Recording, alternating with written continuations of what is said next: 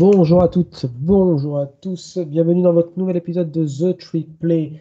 Aujourd'hui, je suis en compagnie de Augustin Notre-Dame. Salut Gus. Salut Baptiste, salut les gars. Comment vas-tu? Bon week-end pour toi, il me semble. Super week-end, ouais. On en parlera après. Dire, euh, tout à fait un petit peu, euh, un petit peu plus tard. Kevin d'Oregon est là avec nous. Ouais, c'était un peu moins, un peu moins challenging que pour, euh, pour Gus. pour Gus, mais ça va, c'était un très bon samedi.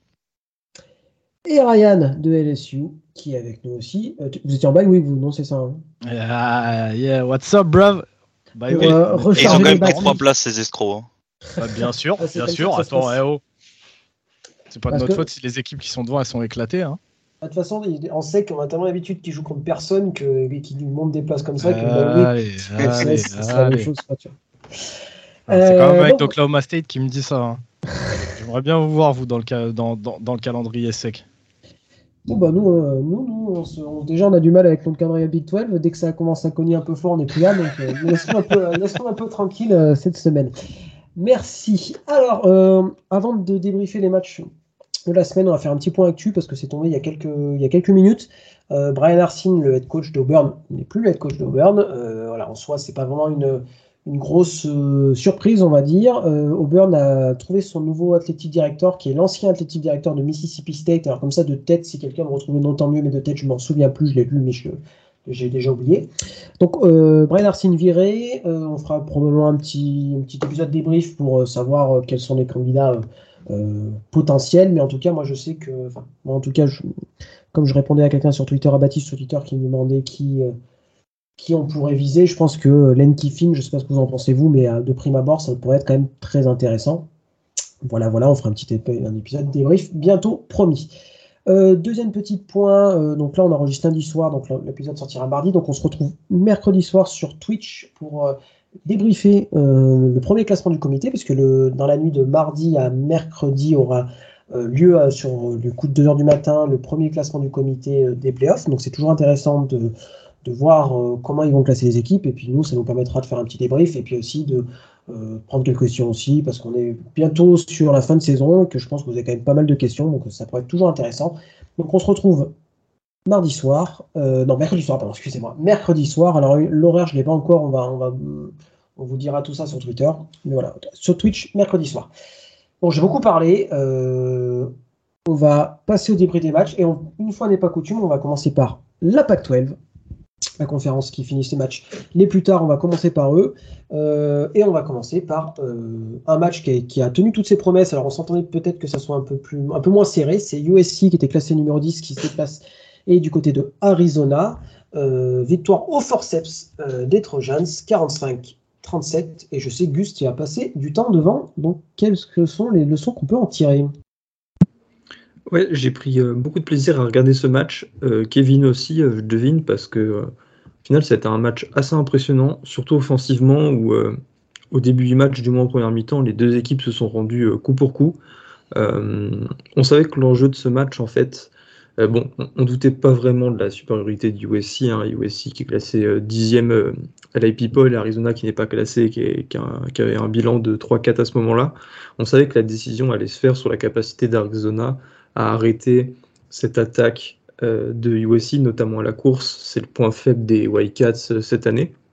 Mais là, ils se sont bien débrouillés, mais surtout ils ont réussi à répondre à chaque fois au touchdown lancé par Caleb Williams. Caleb Williams euh, qui en a lancé 5 d'ailleurs pour, si je dis pas de bêtises, plus de 400 yards, donc encore une grosse performance pour le quarterback du USC.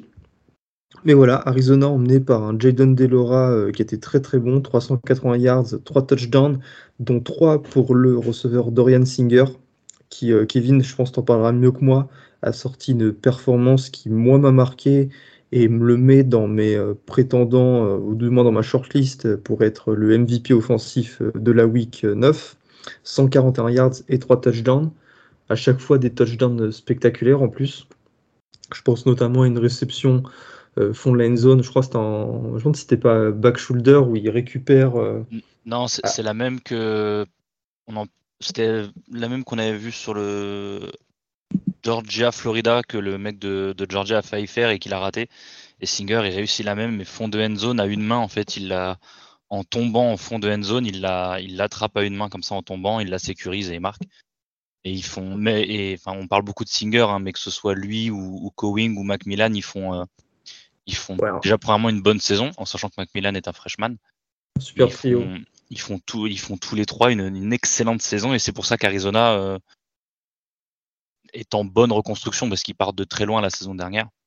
Et ces trois-là et euh, Delora font que bah, ils arrivent à avoir trois. Enfin, je vais pas dire que les trois victoires c'est grâce à eux, mais s'ils sont en bonne, en bonne voie, c'est notamment grâce à ce, ce quatuor. Ouais, euh, du coup, euh, Jacob Cowing qui arrive de UTEP, Dorian Singer et Macmillan le true freshman. Macmillan le true freshman, comme une bonne partie de l'équipe, bon, ça, ça leur a fait perdre des matchs. Je pense notamment à celui face à California où ils perdent 49-31 mais euh, voilà, ça assure au moins un, bon futur à moyen, euh, moyen, euh, moyen long terme parce que c'est des gars qu'on reverra encore pendant plusieurs années et ça augure vraiment de bonnes choses pour la suite des Wildcats. En parlant de la suite, le calendrier d'Arizona est un petit peu compliqué. Prochain match à Utah, puis à UCLA et ça termine par deux réceptions, Washington State et Arizona State. Allez, sincèrement, je pense qu'ils ils gagneront que un match parmi ces quatre-là. Je les vois bien battre Arizona State. Ça va faire une belle lurette d'ailleurs qu'ils les ont pas battus, les Sun Devils. Maintenant, s'ils arrivent à s'en sortir avec deux victoires, bah voilà, ça serait euh, une superbe saison. Certes, pas encore bowl eligible parce que ça ferait que cinq victoires au total, mais euh, est-ce qu'on peut en demander vraiment plus à, Jetfish euh, et à ces Wildcats? Franchement, 5 victoires, ça fait quoi? Ça fait potentiellement un bowl at large, si je dis pas de bêtises? En fait, euh. ça, dépendra le nombre d'équipes qui sont à, oui, voilà, 6-6, parce qu'en général, il y en a une ou deux, et après, c'est les, les, notes scolaires euh, euh, des programmes, en tout cas des, D'accord. La, moyenne qui rentre en ligne de compte. donc voilà, il y a en général un ou deux programmes du Power 5, ou, même du, du Power 5 qui est sélectionné en bowl, mais voilà, tout dépend, on verra. sachant que il n'y a pas un bowl ou deux qui est supprimé encore cette année? Au moins un, je crois. Enfin bref, donc on verra, mais c'est possible de se qualifier en bowl avec un bilan de 5-7, effectivement. Parce que du coup, ils sont à trois victoires. Je pense qu'Arizona State est, même s'il y a un peu du mieux depuis qu'ils ont viré leur coach, bah, comme la plupart des équipes depuis l'année dernière, on va pas se le cacher. Il y a, cette, cette trend dont on, parle souvent. Mais euh, attention, ils ont une attaque qui peut causer des problèmes à UCLA. Je, alors, encore une fois, hein, le fait qu'ils ont perdu, tu m'avais dit 49 à 31 contre California. C'est ça. Alors quand on voit l'offense euh, calamiteuse de California, ça, ça vous dit à quel point la défense d'Arizona est poreuse. Mais leur attaque, elle peut rivaliser avec n'importe quelle défense de Pac-12. Et quand je dis rivaliser, c'est potentiellement pas, enfin, enchaîner pas mal de points. Donc si leur défense sort un match potable, si elle est capable de faire quelques turnovers et potentiellement de les retourner pour touchdown, ils peuvent aller gratter. Moi, je les vois bien créer un upset contre Washington, par exemple. Bah, je, les vois, je, les vois, bien finir sur deux victoires pour finir la saison pour soutenir ton argument, euh, les seules fois où ils ont mis moins de 30 points, c'était face à Mississippi State, 17, et face à Oregon, 22. Sinon, toujours plus de 30 points, et ça a dépassé les 40 euh, une fois aussi, où ça s'en est rapproché. Donc voilà, Arizona, euh, superbe, superbe équipe. Et USC, bah, encore 4 matchs. Les deux prochains, ce sera pour se roder. California et Colorado à la maison, avant de se déplacer à UCLA et d'accueillir Notre-Dame pour la Rivalry Week le 26 novembre. Et du coup, euh, il, y avait juste à noter excuse-moi, que euh, alors Caleb Williams, il fait 411 yards à la passe. Euh, il avait ni Jordan Addison ni Mario Williams, c'est le receveur numéro 1 et 2 qui étaient absents. il a quand même Taj Washington qui fait 118 yards de TD, Kyle Ford qui fait 114 yards 1 TD. Donc voilà, il y a quand même quand, quand on a eu le Oregon Arizona et que je disais qu'Arizona c'était potentiellement la deuxième meilleure escouade de receveurs derrière euh, celle de USC. Ça vous montre que USC, même sans être receveur 1 et 2, il y a quand même du gros potentiel derrière. Et moi, c'est notamment pour ça que j'ai mis les yeux sur ce match. Hein. C'est si vous aimez voir les receveurs jouer, voir les QB, voir du beau euh, play offensif, c'est vraiment sur ce match-là qu'il faut qu'il faut qu'il fallait se mettre ce week-end. Ce qui est sûr, c'est que c'est euh, pas pour les arbitres. Ah oui, bah ouais, c'est ce que c'est ce que j'allais dire. Hein. C'est et alors on va, euh, on va aborder légèrement ce sujet parce que je sais qu'il y a pas mal de controverses sur les matchs de USC en ce moment. Euh, certes, euh, si tu regardes les, ces erreurs en tant que fan de USC, tu dis putain, les arbitres sont forcément contre USC. Non. je pense que tout le monde commence à connaître maintenant la réputation des référés de Pac, de Pac 12. ils sont atroces contre toutes les équipes, tous les matchs, tout au long de l'année, depuis pas mal d'années. Là, USC se font avoir, il leur restait 6 secondes, ils auraient pu potentiellement prendre un shot pour la end zone dans, les 5 yards, potentiellement même avoir le field goal après.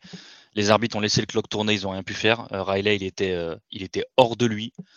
Euh, mais c'est pas la première fois. C'est eux, ils ont profité d'erreurs de, clock management contre euh, Utah, si je dis pas de bêtises. Euh, là, sur ce match-là, il y a des, des, DPI scandaleuses qui sont oubliées contre Arizona, qui fait qu'Arizona doit punter et, et, USC récupère la balle sur des bons drives. Donc bon, c'est honnêtement en Pac-12, il y a des scandales sur tous les matchs.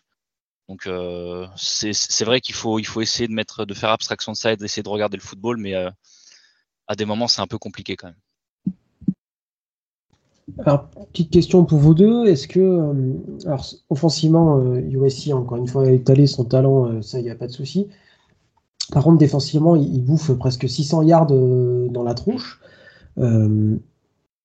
est-ce que ce match-là, est-ce qu'on peut tirer encore une fois des conclusions? Est-ce que c'est, je sais pas, le schéma offensif mis en place par, par les Wildcats qui ont posé souci à USC ou, je sais pas, face à, c'est, en, en, tout cas, c'est limite défensive. Est-ce que pensez pas que ça va être très clairement le, la limite du programme, au moins cette année, sur les gros matchs qui est contre, contre euh, pardon, UCLA et contre Notre-Dame. Et pour la finale potentiellement de la Pac-12. C'est pas notre attaque qui va les inquiéter. non, non, mais UCLA, je me pose des questions. Si, tu enlèves les, les attaques, attends, ils prennent 14 points contre Rice, ils prennent quand même 28 points contre Stanford. Et Stanford, on parlait tout à l'heure de l'attaque de Cal, euh, Stanford, c'est un peu du même calibre. Hein. Euh, ils prennent 14 points contre Oregon State dans un match hyper serré où très honnêtement ils auraient pu en prendre 14 de plus, ça aurait pas fait de la différence. mais 4 interceptions de James Nolan. Tu vois, enfin, ce que je veux dire, c'est que. Ah, mais ils en prennent 25 contre Arizona State. Ils en prennent 42 contre la seule vraie attaque qui joue, celle de, celle de 43 même. contre Utah dans la défaite. Ils prennent beaucoup de points, mais ils font des turnovers. Ouais, oui, mais le problème, c'est que sur leurs deux derniers matchs, bah, à partir du moment où leur défense ne fait pas de turnover, on regarde contre Utah, leur défense provoque aucun turnover ou un seul, je crois. Et bah du coup, ils sont dans la galère. Contre, contre Arizona, je suis même pas sûr qu'ils provoquent le moindre turnover. Il, y a un, turnover pour. Si, il a une euh, interception de Laura, pardon. Mais d'ailleurs, leur, Mike, là, le... à chaque fois, j'ai l'impression de voir Guigui en, en métis et dans les couleurs de USC. Le mec, il fait. C'est une tige, il fait. C'est Slenderman, il fait 6-7, il est tout fin. il joue Mike, c'est. C'est un peu perturbant. Il s'est détruit la, les cervicales euh, sur le dernier match là. Donc là, il est absent. Je sais pas combien de temps il va être absent. Il pas, je crois que c'était un freshman ou un sophomore. Il est pas mauvais. J'ai l'impression que ça, pêche un peu au milieu de la défense chez à ce niveau-là. Très bien, très bien. Euh, et ben on va aller voir euh, du côté du rival de USC maintenant. C'est vous, Gus Notre-Dame. vous vous déplaciez du côté de Syracuse. Syracuse qui avait perdu la semaine d'avant contre Clemson.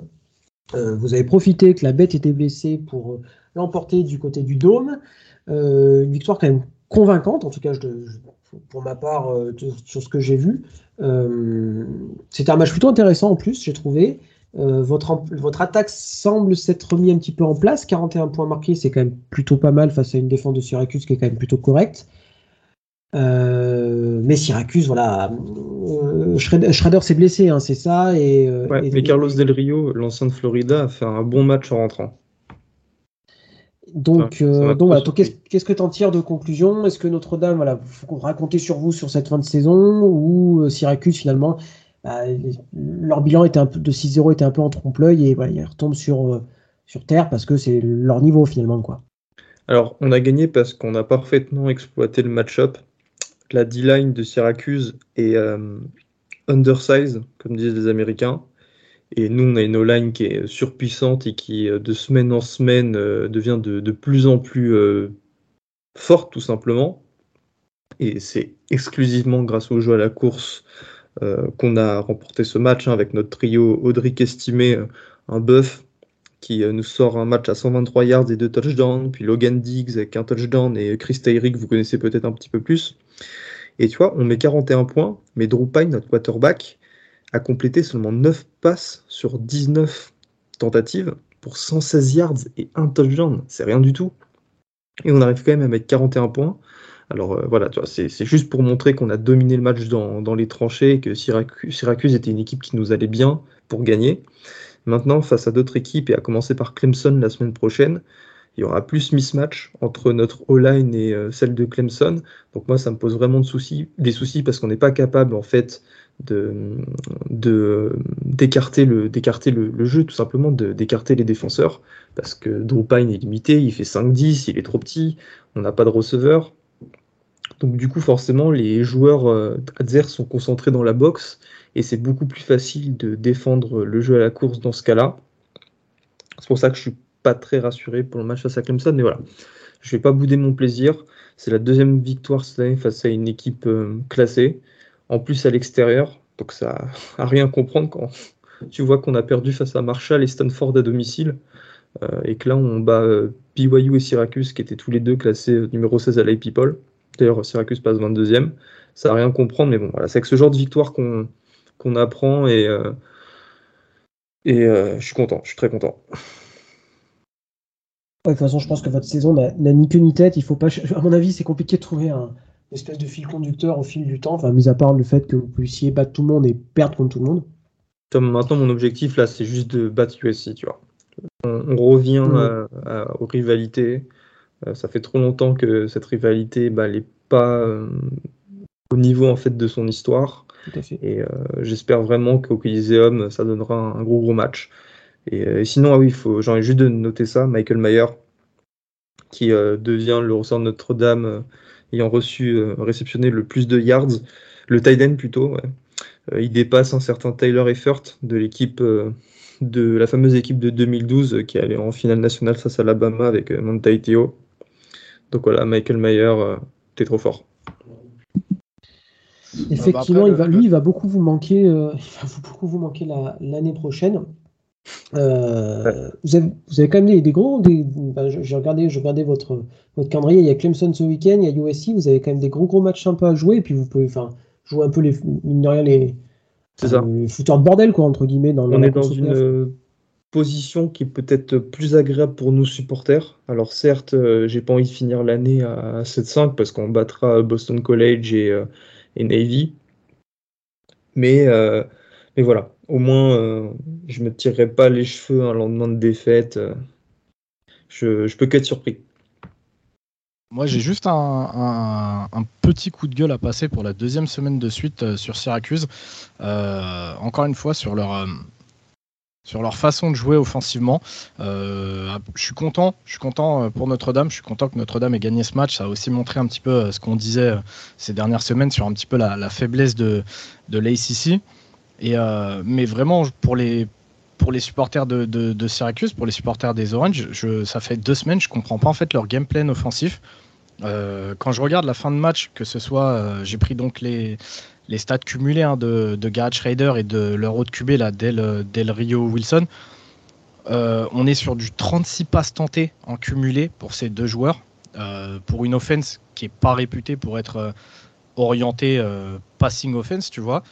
Et une fois de plus, en fait, la star du programme, Sean Tucker, en cumulé, que ce soit à la course ou à la passe, il a juste 20 ballons. Et, euh, et je pense pas que ça, aurait eu une incidence différente sur la fin du match, tant euh, Notre-Dame a été dominant sur le jeu au sol. Mais quand tu vois que, encore une fois, en 16 portées, Sean Tucker tourne autour des 4 yards par portée, euh, il est à 3,8. il marque un touchdown. Je, ne comprends pas. C'est peu Syracuse a basé tout son jeu en fait sur sa grosse défense et Sean Tucker. Et là, ça fait deux, trois semaines où en fait j'ai l'impression de, de qu'ils s'oublient, qu'ils s'oublient un petit peu. Peut-être qu'ils se voient, peut-être qu'ils se voient un petit peu trop beau avec leur montée au, top 25 ou je sais pas. Je sais pas ce qui se passe. Je sais pas ce qui se passe dans, dans cette, offense, dans, dans, cette offense de Syracuse. Donc juste euh, petit coup de gueule là-dessus, euh, messieurs. Après, ils ont affronté la défense de Clemson et Notre-Dame, tu vois. Donc euh, ouais, j'essaie de, de, faire l'avocat du diable. Ouais, bien, bien sûr. Mais encore une fois, en fait, c'est pas, c'est justement quand tu affrontes ces grosses défenses que tu dois entre guillemets, faire reposer euh, le succès de ton programme sur tes superstars. On le sait, on sait comment ça marche, Gus, dans le collège football, et tes superstars te font gagner des matchs. Tout le monde n'a pas la chance d'avoir un Sean Tucker dans son équipe, et là, comme je te dis, en cumulé, que ce soit au sol ou euh, dans les airs, il est à 20 ballons, tout rond, genre 20 ballons pile pour lui. Là où les QB sont à 36, euh, sont à 36 passes tentées, et je compte même pas leur, leurs tentatives de course, hein, parce qu'il y en a eu quelques-unes, que ce soit entre Schrader ou Del Rio Wilson, d'ailleurs des tentatives de course qui ne menaient à rien. Donc euh, je je sais pas, je sais pas, je t'ai dit, je, je sais pas si Syracuse en fait a, snap sur ces deux dernières semaines en se voyant peut-être un petit peu trop beau et en pensant pouvoir concurrencer justement les deux gros programmes que sont Clemson et Notre-Dame en se disant qu'ils ont les armes autres que Sean Tucker, mais je, je comprends pas. Je comprends pas. Je, pour moi, ta superstar doit pas avoir 20 ballons dans le match et, et en fait tu le vois dans tous les autres programmes du du top 25 qui sont, qui sont, comment dire, qui sont successful, tu vois, qui, qui, qui, qui, ont du succès. Leurs superstars, elles tournent généralement autour de 30 ballons minimum, que ce soit à la course ou à la passe, ou, euh, quand c'est des QB, bah, ils sont à plus de 30 passes tentées et, parfois des courses, tu vois. Je, je sais pas.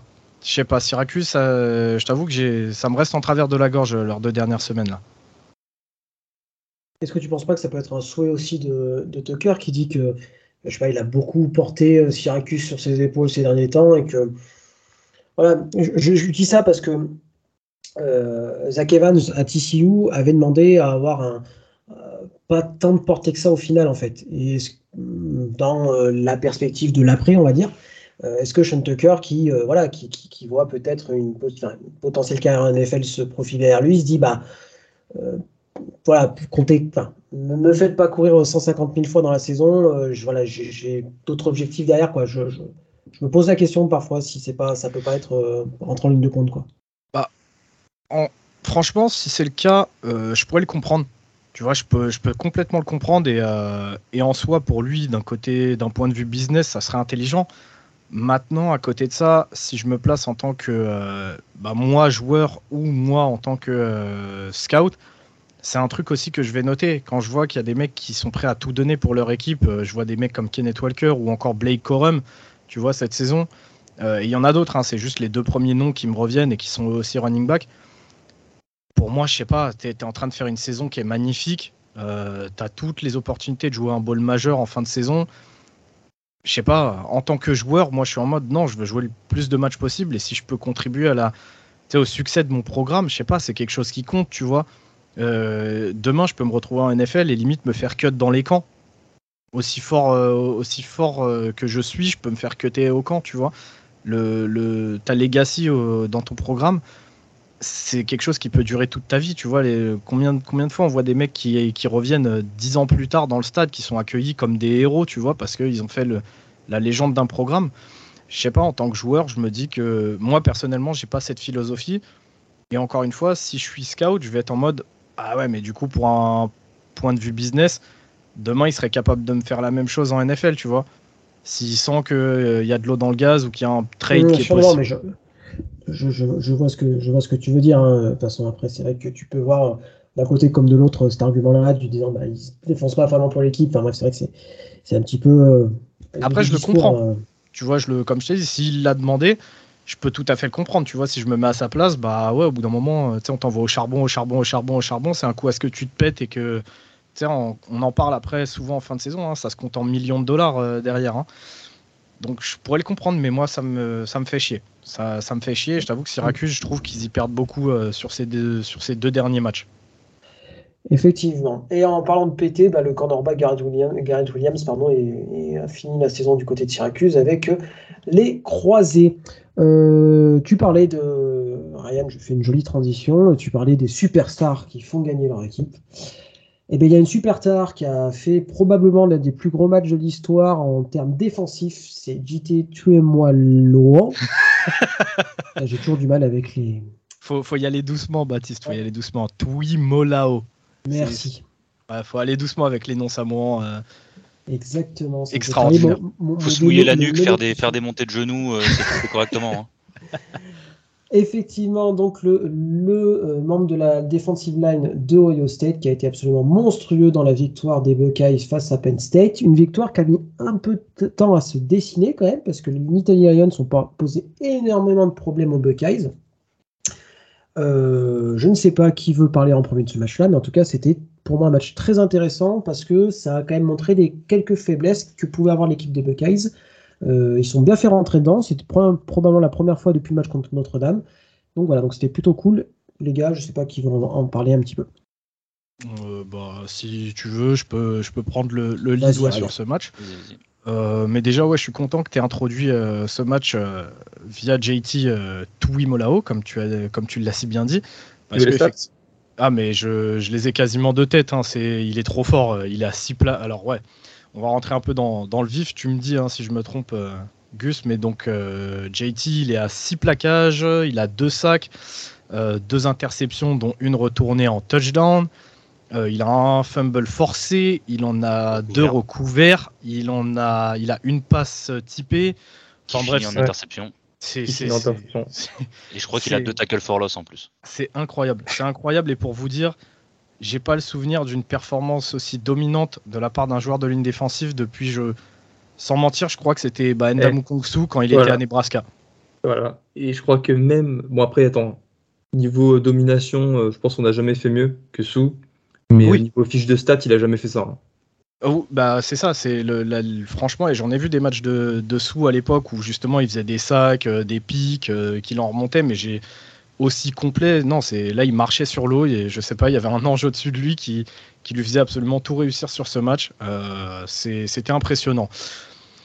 Sinon, sur, euh, sur le match, sur le contenu du match, bah, on en avait parlé un petit peu durant, durant le 1-2-6, euh, du fait que bah, tout simplement, si les, si les Nittany Lions voulaient avoir une chance de, remporter ce match, ça passerait notamment par un match parfait de, de Clifford. Euh, c'est bien parce qu'en fait, il commence sur deux drives, deux interceptions. Finalement, le match se termine sur le score de 44 à 31 et quand on voit le contenu du match, il y a de quoi regretter. C'était justement le facteur X pour nous. Et encore une fois, en fait, Clifford a montré qu'il était trop limité pour ce genre de rencontre. Euh, sinon, bah, on a toujours eu une, défense absolument énorme hein, du côté de Penn State. Euh, ça se rendait coup pour coup et c'est notamment, je pense, grâce à leur défense qu'il est qu'il les maintient dans le match malgré ces deux interceptions de, Clifford. D'ailleurs, je crois qu'il finit le match avec une troisième inter. Euh. Il finit avec à 3-3, je crois aussi. Il finit à 3 TD, 3 inter, si je peux te Ouais, ouais, ouais c'est ça, c'est ça. Mais donc, côté Penn State, bah, voilà, encore une, une grosse D, encore un gros jeu au sol, mais malheureusement, c'est c'est Clifford qui a peiné. Euh, sinon, on est obligé aussi de parler de côté Ohio State de Marvin Harrison. Hein. Il fait une saison absolument euh, exceptionnelle pour le moment et surtout un match incroyable. Il fait 10 réceptions pour 185 yards, si je dis pas de bêtises. Euh, il y a même... et, puis, ce qui était impressionnant, c'était tellement dans le calme, dans le feutré, enfin jamais de trucs flashy, enfin c'était il n'a pas marqué touchdown, donc déjà tu l'as pas vu franchir et tout. c'était à la fin du match, je dis, mais putain, il a, été énorme sans que ça se voit vraiment. Et je trouve que c'est la, qualité d'un grand joueur aussi. Quoi. Ouais, ouais, clairement. Il est, bah, de toute façon, Harrison, il a, il a jamais de geste euh, ostentatoire ou quoi, où il va mmh. trash ses adversaires ou quoi.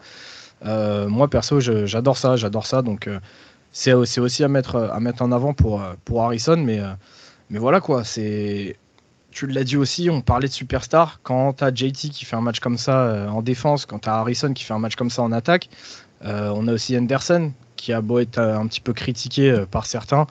Des stars T'as dit, dit quoi, Gus? Des stars partout, toutes les lignes. Ouais, ouais, ouais, ouais c'est bah, impressionnant. C'est impressionnant. Euh. Et ouais, comme je disais, bah, Anderson, il est un petit peu critiqué, même, même ici, par certains membres de l'équipe qui le trouvent moins dominant que la saison dernière. sur ce match, il fait encore un énorme match. Hein. J'ai plus les stats sous les yeux, mais 16 pour 80, 16 pour 76, si je dis pas de bêtises. Il, fait, euh, sur, les... fait 76 des 98 yards de son équipe, si je dis pas de bêtises. Ouais, voilà, c'est ça. Donc, euh, en gros, c'est littéralement lui sur lui que se reposait le jeu, euh, le jeu à la course. Donc, non, Ohio State qui a, encore prouvé que bah, ils n'étaient pas deuxième pour rien. la défense fait même pas spécialement un gros match en dehors de, en dehors de JT, qui les a portés, mais au final, bah, ça a suffi j'ai envie de vous dire, la seule petite déception de ce match, c'est est-ce que ce serait pas pour vous euh, CJ Stroud au final? Moi, j'ai trouvé très propre. Et il n'a pas fait de bêtises face à une bonne défense de Penn State. Il n'a pas fait, il pas fait perdre son équipe. Et je pense que c'est le principal aussi. C'est aussi ça. Euh, la, progression d'un quarterback, ça passe aussi là-dessus. Quand tu as des jours extraordinaires où tu portes ton équipe, tant mieux. Quand tu es moins bien ou machin, bah, le but, c'est pas de la faire perdre. Là, il fait quand même, il, manque seulement 7 passes. Hein. c'est quand même, euh, euh, excellent. Alors effectivement, il n'y a pas d'action absolument extraordinaire, mais il n'y a pas de turnover. Il y a plus de 10 yards, 10 yards par, par réception. Je crois qu'il a, fait le taf dans ce qu'on attendait de lui. Alors effectivement, c'est pas sa meilleure son meilleur match, mais, mais au moins en ne créant pas de turnover, il met pas son équipe en difficulté comme Sean Clifford. et donc je pense que là, tu vois, entre quelqu'un comme CJ Stroud qui a finalement que un an d'expérience en tant que quarterback titulaire, et de l'autre côté, tu as Sean Clifford, où c'est sa quatrième année, troisième ou quatrième, quatrième, je pense, en tant que titulaire, où tu fais trois interceptions, dont une alors les deux premières, les, j'étais un peu, j'étais un peu méchant euh, sur Twitter en disant qu'il était nul, mais la troisième, il a dans la poche, il a aucune, tu vois, aucune sensation de, de, de, ce qui se passe dans la poche. Il se fait, il se fait, il se fait, euh, il se fait choper comme une merde. Alors tu vois, à côté de ça, bah, CJ Stroud qui est beaucoup plus euh, managérial, on va dire, dans sa façon de jouer. Donc voilà, moi j'ai trouvé, j'ai trouvé bon et que voilà, ça suffit. je pense que les Buckeyes sont très contents d'avoir remporté la victoire. Ah bah bien sûr, bien sûr. Après, si tu, si tu veux, pour être un petit peu plus tricky, et je sais que vous, vous aimez pas qu'on parle de ça, mais là, on parle d'un potentiel top 2 à la draft. Est-ce que tu n'en attends pas plus dans ce genre de match qu'un simple game manager finalement? Ouais, t'attends peut-être plus un difference maker qu'un game manager, quoi. Surtout sur les gros matchs, tu vois. Bien, bien, bien, bien évidemment. Hein, euh, après, euh, encore une fois, voir si ce match-là c'est une exception ou la règle finalement. Tu vois. Euh, encore une fois, euh, quand tu vois les, la saison de Will Levis qu'on attendait hyper, qu'on attend hyper haut aussi à la draft et qui est voilà, beaucoup plus en demi-teinte, je trouve que voilà que, que Stroud, tu peux pas, tu peux pas lui reprocher de pas de pas plomber son équipe en quelque sorte, tu vois. Donc, ah non, euh, mais complètement, complètement. Donc effectivement, c'est pas dingue, c'est pas son meilleur match, mais tu gagnes à Penn State, c'est jamais simple de gagner avec une ambiance qui était quand même plutôt cool ce match de nuit, ça aurait été encore bien mieux, mais dommage, euh, dommage c'était euh, en pleine journée. Voilà, tu, marques quand même 28 points sur le dernier quart-temps. Dans les moments chauds, tu es présent. Donc, je sais pas, je, je, suis beaucoup moins critique, mais bon, moi, j'ai pas l'aspect draft aussi en, tête, donc euh, c'est peut-être pour ça qu'il me donne un, biais cognitif, on va dire. Ah, et puis, après, on, j'ai même envie de te dire, euh, Baptiste, moi pour moi ça me va. Hein. Le mec il vient juste de taper coup sur coup euh, la grosse défense d'Iowa et la grosse défense de Penn State, qui sont deux des défenses les plus dominantes du college football. Moi personnellement, ça me dérange pas, tu vois. Mais ouais, tu vois, on parlait de ça avec je sais plus quelle équipe il y a quoi, il y a peut-être deux semaines, sur le fait qu'ils étaient capables de gagner différents matchs. Euh, à différents types de matchs, tu vois aussi bien des blowouts que des. C'était Kansas. C'était Kansas. Oui, voilà, c'était Kansas. Effectivement, on avait cette discussion il y a deux semaines. Mais en fait, c'est aussi important quand tu quand tu scoutes le gars de voir qu'il est, oui, il est capable de te faire un et quand je dis de te faire un match, de te faire plusieurs matchs dans l'année où il ressemble à un Iceman où tu dis ouais d'accord, ok, on va le voir à New York en fin de saison. Mais il est aussi capable de te faire des matchs, on va dire euh, propres mais pas brillants, tu vois exactement comme, euh, comme là contre la défense de Penn State. Je pense que ce que Coach Day il attendait, c'était euh, pas de turnover. Je pense que clairement, quand tu vois la défense de Penn State, tu dis tu fais des turnovers, tu les laisses dans le match. Et pourtant, euh, Penn State menait 21-16 dans le quatrième carton, si je dis pas de bêtises. Il y avait 16 à 14 pour Ohio State à la fin du troisième. Penn State marque en début de quatrième. Tout s'est vraiment décanté dans le, dans le quatrième carton. Et CJ Stroud, il est resté relativement propre là-dessus. Comme tu disais, il finit quand même à 26 sur 33 à la passe. Il ne manque que 7 passes. 354 yards, 1 TD. Voilà, c'est, il faut aussi être capable de. Enfin, on peut pas non plus demander à, des mecs de. Même, regarde, on y viendra juste après, hein, mais regarde Hooker. Hooker, il fait un bon match, mais il met que 245 yards et pourtant, ils ont absolument éclaté Kentucky bah, limite, est-ce que tu vas lui dire, euh, putain, t'as quand même as fait que 245 yards parce que toutes les semaines d'avant, il nous habituait à faire 350, 400 Je suis pas sûr que ce soit ah, faire envers le gars, quoi. Je suis d'accord, je suis d'accord.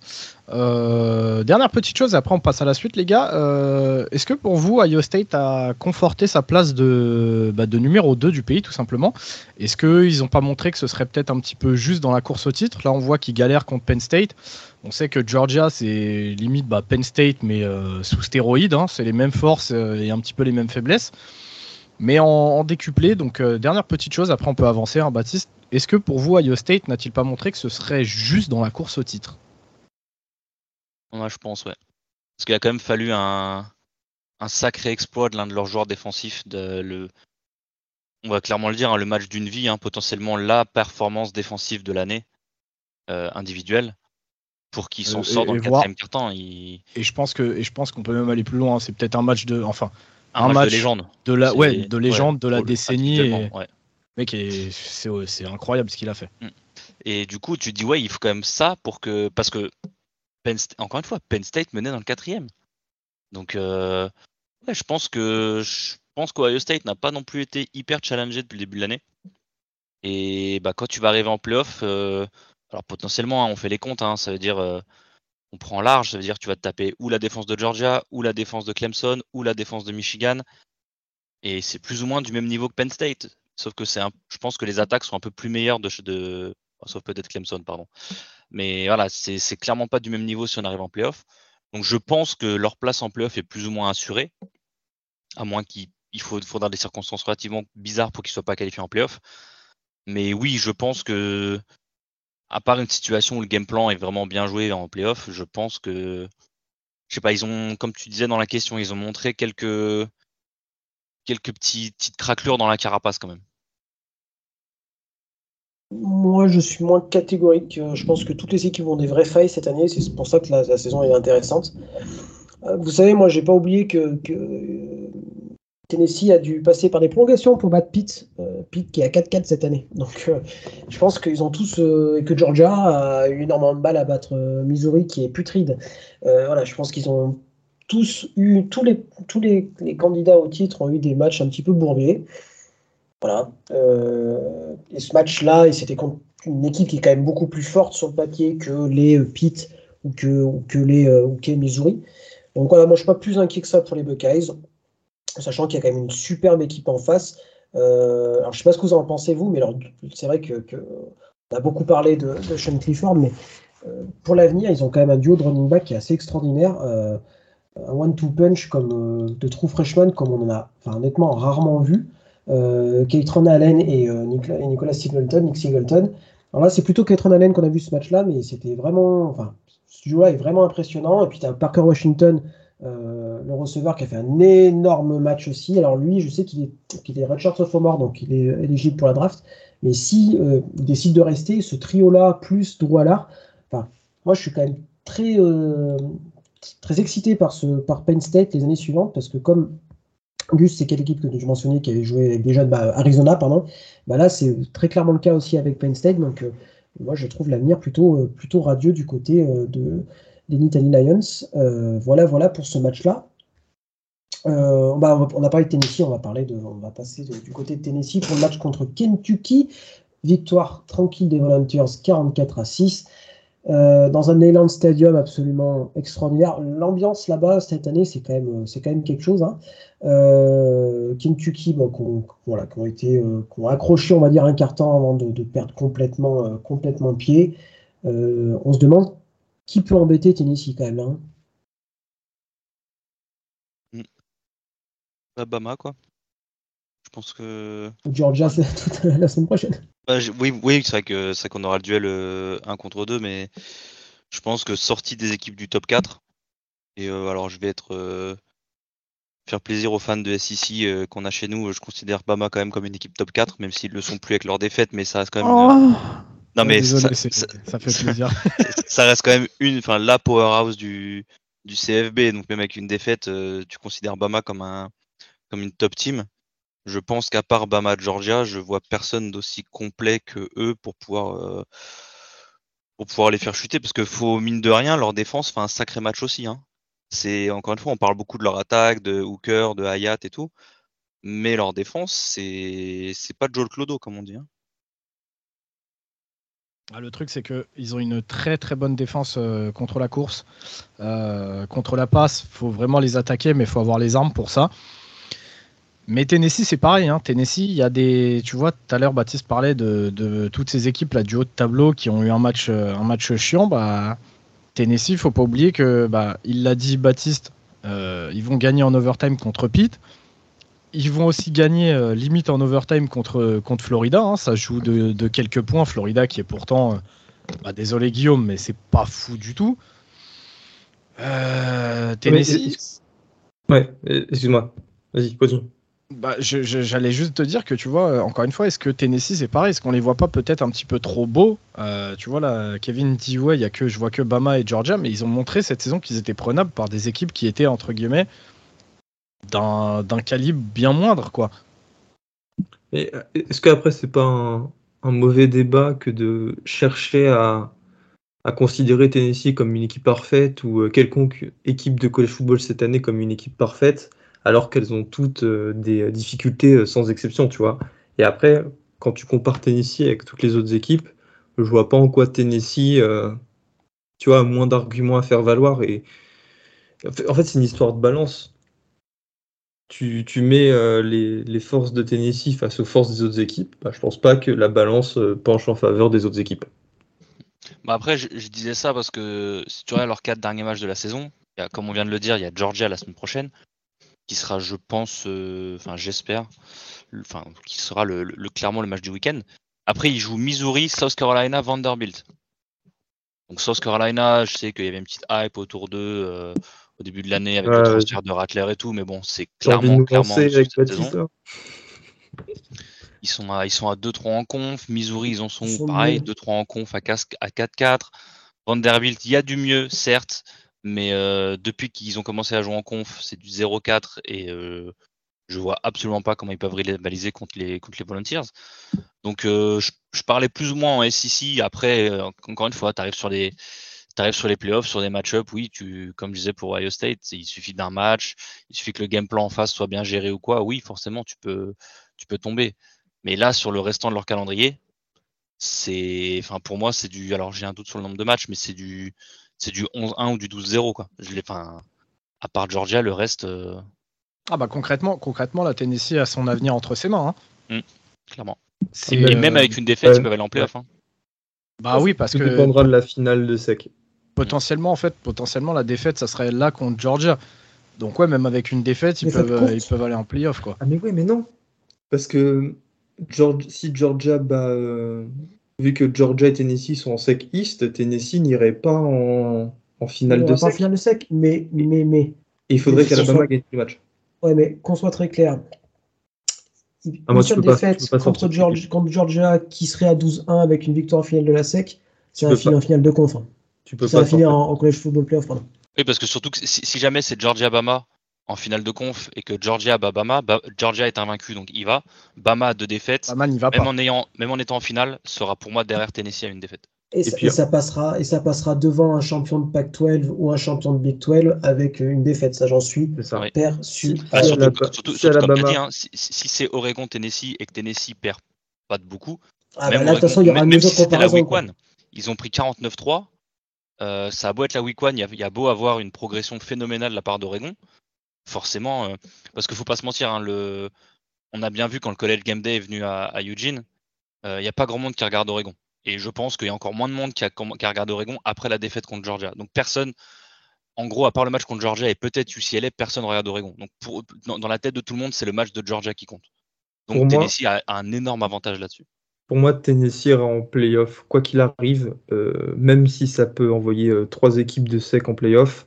Donc en partant du principe qu'Alabama batte Georgia en finale de SEC, parce que le bilan, le bilan, le bilan, de, Tennessee il est trop, euh, trop exceptionnel. Tu as une victoire à un Game of the Century face à Alabama, tu bats cinq équipes classées à People, peut-être une sixième la semaine prochaine avec Georgia. tu as une équipe hyper impressionnante, tu as un frontrunner pour le Iceman, T'as Jeremy Yatt, d'ailleurs, euh, et ça c'est ma stat pour Kevin, qui a euh, sorti son 14e touchdown offensif du coup, euh, ce qui est plus que le nombre de touchdowns inscrits par Colorado et Iowa. Ah bah Bonix, il en a presque autant la course, il hein, n'y a rien d'exceptionnel. Hein. Voilà. pour moi, Tennessee, et du coup, je vais vous donner maintenant une stat et après j'ai posé une question. Enfin, je voudrais surtout que Batisti réponde. La bah, dernière... merci la pression quoi. Ouais, bah, prépare. clairement, clairement, il dit qu'il en a rien à foutre de notre avis, quoi. Nous, on va raccrocher, hein, ça vous dérange pas. Ouais, de ouf. Parce que la dernière fois qu'une équipe classée numéro 1 à People a rencontré une équipe classée numéro 2, c'était LSU Alabama en 2019, match que tu as commenté en direct, Ryan, avec Guillaume. Juste avant ça, c'était encore un LSU Alabama en 2011, euh, Let's Avant, c'était en 2006 avec Ohio State face à Michigan, Ohio State, Texas, et avant ça, c'était en 1996. Donc voilà, depuis 1996, il y a eu seulement 5 matchs entre numéro 1 et numéro 2. Et ma question, c'est, Baptiste, est-ce que Tennessee est le LSU de 2022 euh, Et non, tu n'as pas, pas, volé cette idée euh, au Asie Athlétique. alors c'est vrai que ça, l'idée, l'idée fait son chemin. Pourquoi l'idée fait son chemin? Parce que LSU 2019 et Tennessee 2022 ont des trajectoires un petit peu équivalentes en termes de, de saison. C'est-à-dire que c'était des équipes qu'on attendait fortes, mais qui sont montées progressivement en puissance pour arriver euh, par écraser tout le monde. Alors, sur le papier, c'est ressemble, mais je pense qu'en termes de talent pur, euh, ce Tennessee-là a quand même moins de marge de manœuvre que le LSU 2019, qui restera à tout jamais l'une des plus grandes équipes de l'histoire du college football. Merci Baptiste. Ah mais non mais il faut, faut quand même, il faut quand même être, euh, faut quand même être sérieux deux minutes. Enfin, je veux dire, cette équipe de, de LSU 2019 était absolument extraordinaire. Et voilà, Tennessee 2022 est très bon, mais Tennessee 2022 n'est pas LSU 2019. Euh, parce que parce que parce que c'est une équipe différente aussi et puis qu'il faut arrêter de faire des comparaisons tout le temps. Après, je comprends pourquoi on se pose la question. Euh, il y a un camp de receveur qui est très deep comme l'était LSU en 2019. Il y a un quarterback qui marche sur l'eau comme Joe Bureau en 2019. Donc voilà. Et qui a un transfert. Et qui a un transfert en plus. Euh, déjà, il faut être champion. si, on, si la comparaison elle veut aller jusqu'au bout, il faut qu'il soit champion. Il reste encore, je vais dire, quatre marches importantes. Celle-là, celle de la finale de la SEC, six finales de la SEC qu'il y a, et les deux matchs de College Football Playoff. Voilà. Là, on pourra tirer des conclusions sur euh, est-ce que c'est euh, un nouveau LSU 2019 pour l'instant, je suis un petit peu. Euh, je suis pas aussi convaincu, mais, euh, c'est une très belle équipe et je pense que les fans des Volunteers sont déjà très contents de ça. Quoi. Bah, bien sûr. Après, Joe Burrow, il n'avait pas 26 ans et Alabama à l'époque, c'était pas la ruine que c'est aujourd'hui. Voilà, c'est tout pour moi. Ouais, j'en ai rien à foutre. Laissez LS tout 2019. donc, donc, voilà, donc voilà pour ce petit, petit point sur Tennessee. On va rester en sec euh, parce qu'on va parler bah, du, futur adversaire de, Tennessee, c'est Georgia, euh, pour, euh, qui a affronté Florida à Jacksonville pour le World Largest Outdoor Cocktail Party, il faut bien le mettre dans l'ordre.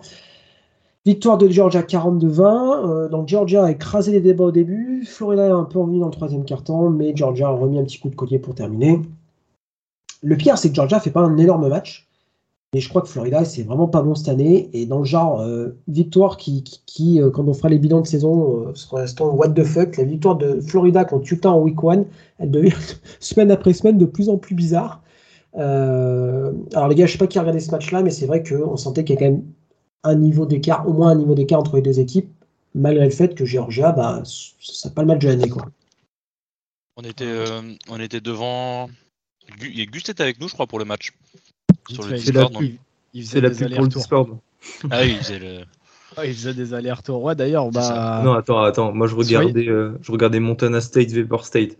Ah, ouais, j'arrête de faire Non, mais attends, tu... non, attends, Gus, tu t'es déjà affiché en privé sur le Discord, t'affiches pas en public ici. Arrête de nous dire que t'es un hippie. Tu, tu nous ennuies. C'est terrible ce garçon. Non mais ouais, il a raison Gus, on fait la petite pub pour le Discord. Restez connectés, suivez bah du coup euh, euh, ce qui se passe et ce qui se dit sur notre Discord, puisque parfois euh, on pourra se poser en fait donc avec un stream entre guillemets du match et avec des membres de, TTP en vocal, donc vous pourrez vivre le match avec nous. L'instant pub refermé. le, le score est révélateur du match, Baptiste, mais clairement le troisième carton de, des Gators, je pense que pas mal de supporters des Bulldogs se sont chiés dessus littéralement parce qu'ils ont terminé le troisième quart-temps, mais tellement fort, tellement fort, et d'ailleurs c'est pour ça qu'ils gagnent la deuxième partie du match, euh, qu'ils gagnent la deuxième mi-temps. Vraiment, ils étaient transfigurés. C'est ce que c'est ce qu'on disait aussi un petit peu dans, dans le 1-2-6 sur les matchs de rivalité avec, avec les Gators, c'est qu'ils sont capables de, de, se transcender sur certains matchs, et ça a été le cas sur ce troisième quart-temps. Euh, Kevin, je sais pas si tu te souviens exactement des chiffres, mais je crois que genre on a, je crois qu'on a genre une inter euh, qui est quasiment remonté. Il y a une inter et un fumble. Il y a un fumble. ils sont sur deux drives consécutifs, si je dis pas de bêtises. Le drive, leur, drive offensivement, il leur roule dessus, euh, grâce à notamment le, receveur, le numéro 3, là, Henderson. C'est cette fin de troisième quart-temps, on était là en live et je disais à Guillaume, frérot, genre, si vous continuez comme ça, vous, allez gagner le match. Genre ils étaient en train de shut down les Bulldogs, c'était c'était impressionnant et finalement bah ils craquent je crois à cause de bah, je crois que c'est Brock Bowers euh, qui, qui, leur remet un TD euh, au début du quatrième. Et là tu vois que les Gators ils, flanchent complètement. Mais cette première mi-temps qui est ratée, vraiment, ça leur a fait du mal. Parce que je pense que si ils sortent à la mi-temps sur, je sais pas, peut-être un 14-14, avec ce troisième carton, je pense que le momentum aurait complètement été, euh, été shift. Euh, et, donc c'est dommage. C'est dommage pour les Gators. Euh, en tout cas, j'attends beaucoup de l'avenir des Gators. Il y a deux trois petits joueurs, deux trois freshmen là qui sont, qui sont sacrément sympas à voir jouer. Stetson Bennett qui fait un match vraiment dégueulasse, hein, Kevin. je sais pas si tu as ses stats. Si je les ai, il est à, il est la définition de moyen en fait. Il finit à 50% à la passe, 2 TD, 2 interceptions et j'ai un doute sur le yardage. Il est à plus de 300 yards par contre. Il est à 316 yards, mais on l'avait dit, il en met 73 sur le l'un des plays les plus chanceux de l'année euh, sur Bowers, là sur le TD qu'il met où la balle est ah ouais, la balle est trois fois et t'as Bowers qui se retourne, il cherche la balle à gauche à droite là. Il, mérite de se faire intercepter parce que c'est grave bien joué par le DB et ça, bah, ça va compter comme 73 yards dans le total, mais ouais, il, il fait vraiment pas un match ouf. Mais en, dehors, du, en dehors des statistiques, il y a pas mal de plays où où on se dit ouais non en fait ah, il, a, il, a, de la chance de pas finir euh, à beaucoup plus que deux interceptions ouais genre il aurait pu finir à 4 ou 5 inter facile hein. ouais, c'est là où on a vu les limitations de on en parlait en plus en privé du, fait non ou dans le one to six je crois du fait que ça reste un QB limité sur ce match là c'est pour moi c'est la définition qu'on qui donne sur ce match là c'est limité tu vois, on, on, peut, on peut revenir sur, euh, sur CJ Stroud hein tu regardes la différence. Si jamais il y a des gens qui pensaient encore que CJ Stroud et, Bennett étaient dans la même cour juste parce que Bennett allait gagner un championship. Alors il a, il avait une très belle histoire, il fait une, excellente saison 2021, mais intrinsèquement c'est vraiment pas la même catégorie. Hein. Très bien. Et attends juste, hein, excuse-moi pour, revenir parce que sur effectivement il y a, il y a 28-3 à la mi-temps pour les Bulldogs. Florida commence, commence la deuxième mi-temps en marquant un touchdown. Il force le fumble sur le premier jeu du drive suivant. Ensuite, ils marquent un field goal. Ensuite, ils forcent une interception. Ils remettent un touchdown. Donc, ils leur mettent un 17-0 en ayant créé deux, turnovers. Et après, euh, et après ils s'éteignent un peu. Il, y a un touchdown de, de Dejon Edwards à la, course. Et après, c'est pas, euh, pas Bowers Ryan, c'est. Euh, c'est Kenny McIntosh, je crois, qui marque. Euh, euh, pour, pour sceller un peu le match. Mais moi, ça je crois que ce que j'avais dit avec Guigui en privé aussi, ça me fait tellement penser au match d'Alabama il y a un ou deux ans, de Florida, où tu sais, ils prennent 21-0 dans le premier quart-temps et ils perdent de 3 points le match. En fait, ils ont un, sur les énormes matchs comme ça, ils ont une tendance à juste être un diesel assez faramineux. Ils mettent un temps à se mettre en route, c'est ouf, parce que s'ils jouent comme ils jouent dans le troisième quart-temps, bah, il y a match, quoi. Mais le problème, c'est qu'il joue, euh, il joue un carton sur trois, donc tu peux pas jouer un carton sur trois contre une équipe comme Georgia. On est, euh, on est bien d'accord là-dessus. Il y a quand même encore du boulot hein, pour Billy Napier, sachant que. Euh, qui c'est qui s'est fait virer de, Florida aujourd'hui On m'a appris? Fletcher Cox. Fletcher Cox, le. linebacker. Alors, alors, alors, Fletcher Cox, c'est le defensive tackle des Eagles, beau gosse. C'est Brenton. Brandon Cox, voilà. Mais alors, mais alors ça, ouais, ça faudrait peut-être s'attarder un petit peu dessus. Euh, je suis pressé de voir ce qui se passe. Quand on voit le, talent du joueur, c'est littéralement euh, la menace numéro un du pass rush des Gators. Euh, j'attends vraiment de voir ce qui s'est passé. On parlait d'un second tour de draft, voire peut-être premier si s'il faisait un bon combine. J'attends de voir vraiment ce qui se passe. Je, les programmes, surtout de sexe, sont pas connus pour euh, dégager des joueurs de ce talent-là. Euh, je sais absolument pas ce qui s'est passé, mais ça doit être quelque chose de, pas drôle du tout, je pense. Effectivement, effectivement, je ne sais pas si ça restera euh, en famille, on va dire, mais pour l'instant, c'est vrai que Brandon Cox, le linebacker de, de Florida, n'est plus avec les Gators. De, ce que nous disait Guigui, ce serait, excuse-moi Baptiste, hein, ce serait une, petite accumulation de, faits, ça devait pas être à cause d'un seul incident particulier. Et Napier a dit effectivement qu'il voulait régler ça euh, in-house, qu'il voulait pas trop que ça s'ébruite.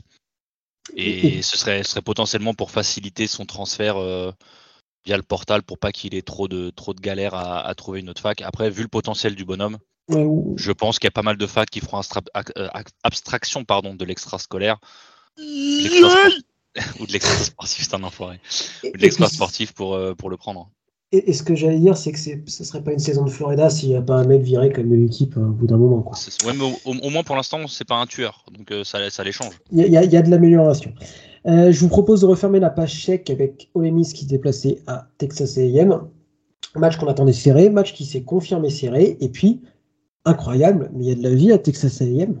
il y a de la vie en attaque, on va dire. Victoire d'Olemis 31-28. Texas AM qui a été plutôt bon. Euh, mais, mais Olemis c'est un poil plus, on va dire, dans la dynamique de la saison, euh, voilà, un peu plus fort. enfin, je n'ai pas d'autre terme que ça. Mais Connor Wegman, le quarterback true freshman de Texas A&M, a montré qu'on pouvait avancer la balle en attaque du côté des Aggies, donc c'est plutôt positif. Euh, mais euh, en parlant de true freshman, il y en a un qui est quand même assez extraordinaire, c'est Jenkins, hein, le, running back d'Olemis, euh, plus de 200 yards et un TD. En victoire d'Olemis 31-28. On s'attarde rapidement sur ce match-là. Qu'est-ce que vous avez pensé? Est-ce que Texas A&M voit un peu la lumière au bout du tunnel, avec notamment aussi Evan Stewart, hein, le, receveur true freshman aussi donc, qu'est-ce que vous avez pensé de ce match-là? La lumière, euh, je sais pas, mais des sérieux motifs d'espoir, euh, ouais. Il a complètement euh, changé cette attaque. bon, il l'a changé parce qu'avant elle était dégueulasse, mais tu regardes, en fait, il faut regarder les stats avant-après, qui sont plutôt intéressantes, notamment une que je trouve assez choquante. C'est la première fois qu'un quarterback de Texas AM lance plus de 300 yards face à une équipe FVS depuis 2020, donc depuis deux ans. Euh, s'il réitère ça à tous les matchs, euh, Texas A&M, ça sera euh, bien meilleur en fait, tout simplement. Tu vois, enfin, là, c'est même, même, pas une question de, tactique, de ce que tu veux, c'est juste une question de de, de, maths quoi. Tu lances, tu lances plus le ballon, tu lances plus loin, tu as plus de chances de marquer. Et c'est ce qui faisait défaut à Texas A&M. En plus, tu as les receveurs, la true freshman, qui sont vraiment mis à contribution, Ivan Stewart et Muhammad. Pourquoi pas, hein, Texas A&M euh, très bien, très bien. Perdu, euh, Gus. il vient de se faire perquiser, il y a eu un bruit bizarre.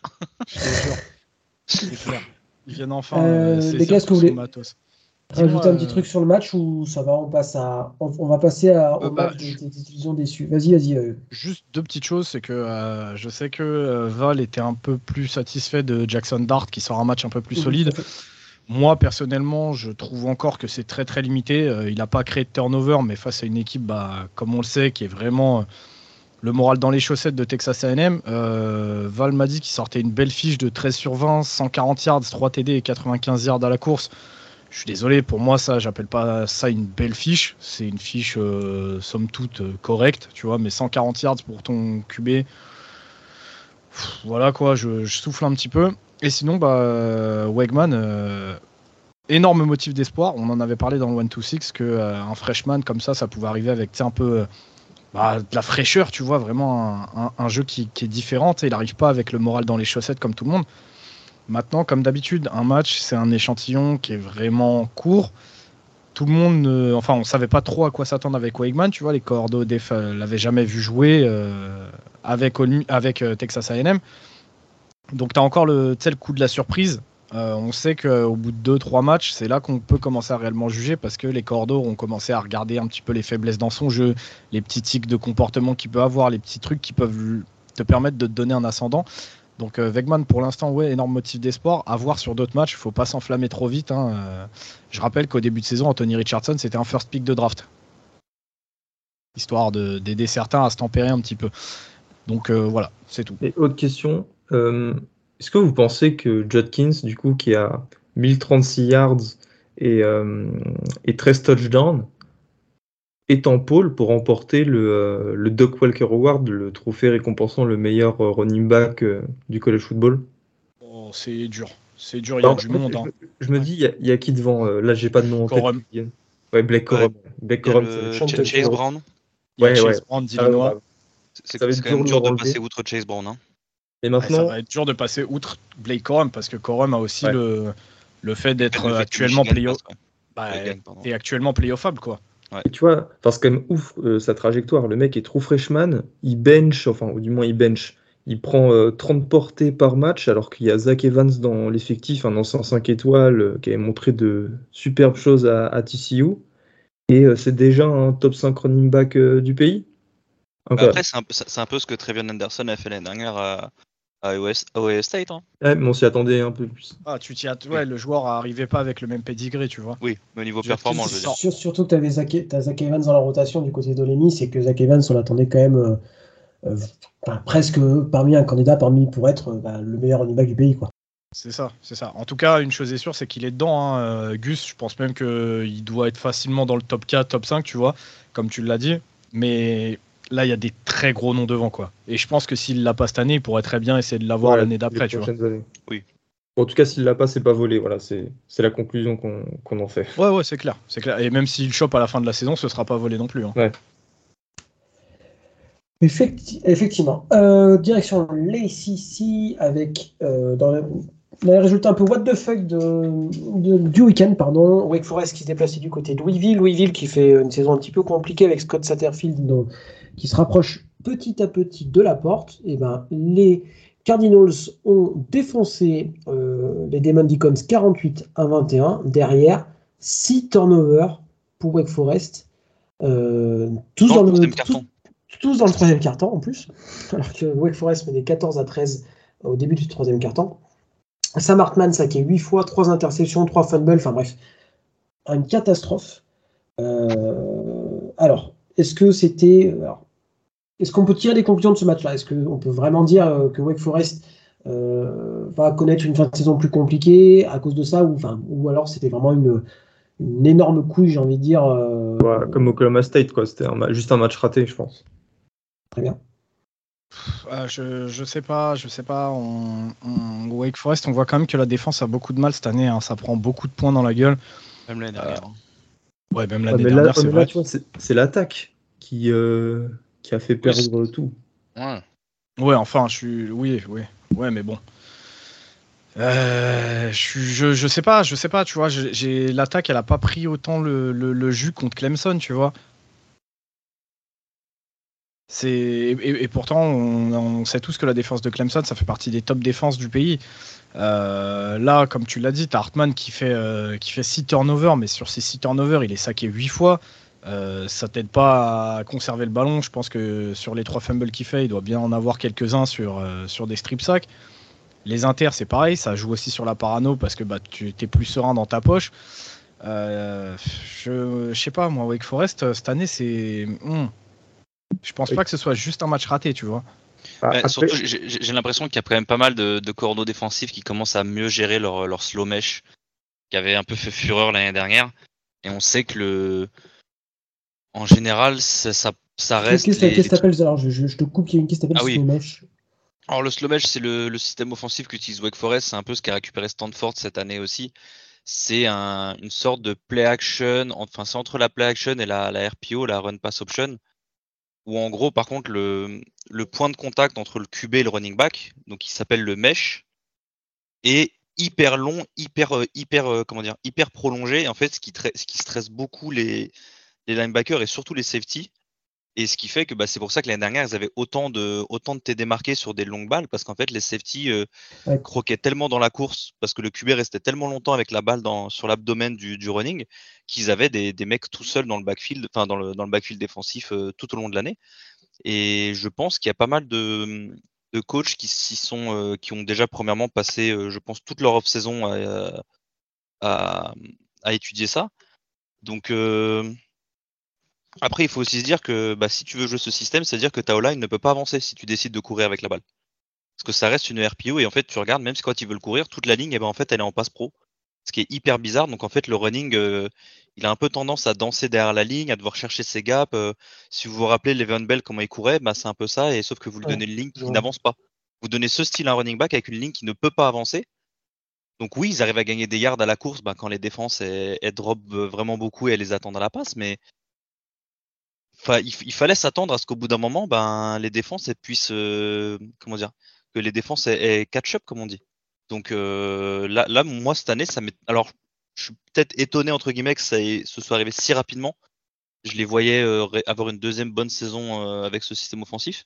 Et là, ça aura dû durer un peu plus d'une saison parce que ça fait quelques matchs quand même où ils ont, où ils ont du mal offensivement. Après, les gars, ça va, ils sont en 6-2. Hein.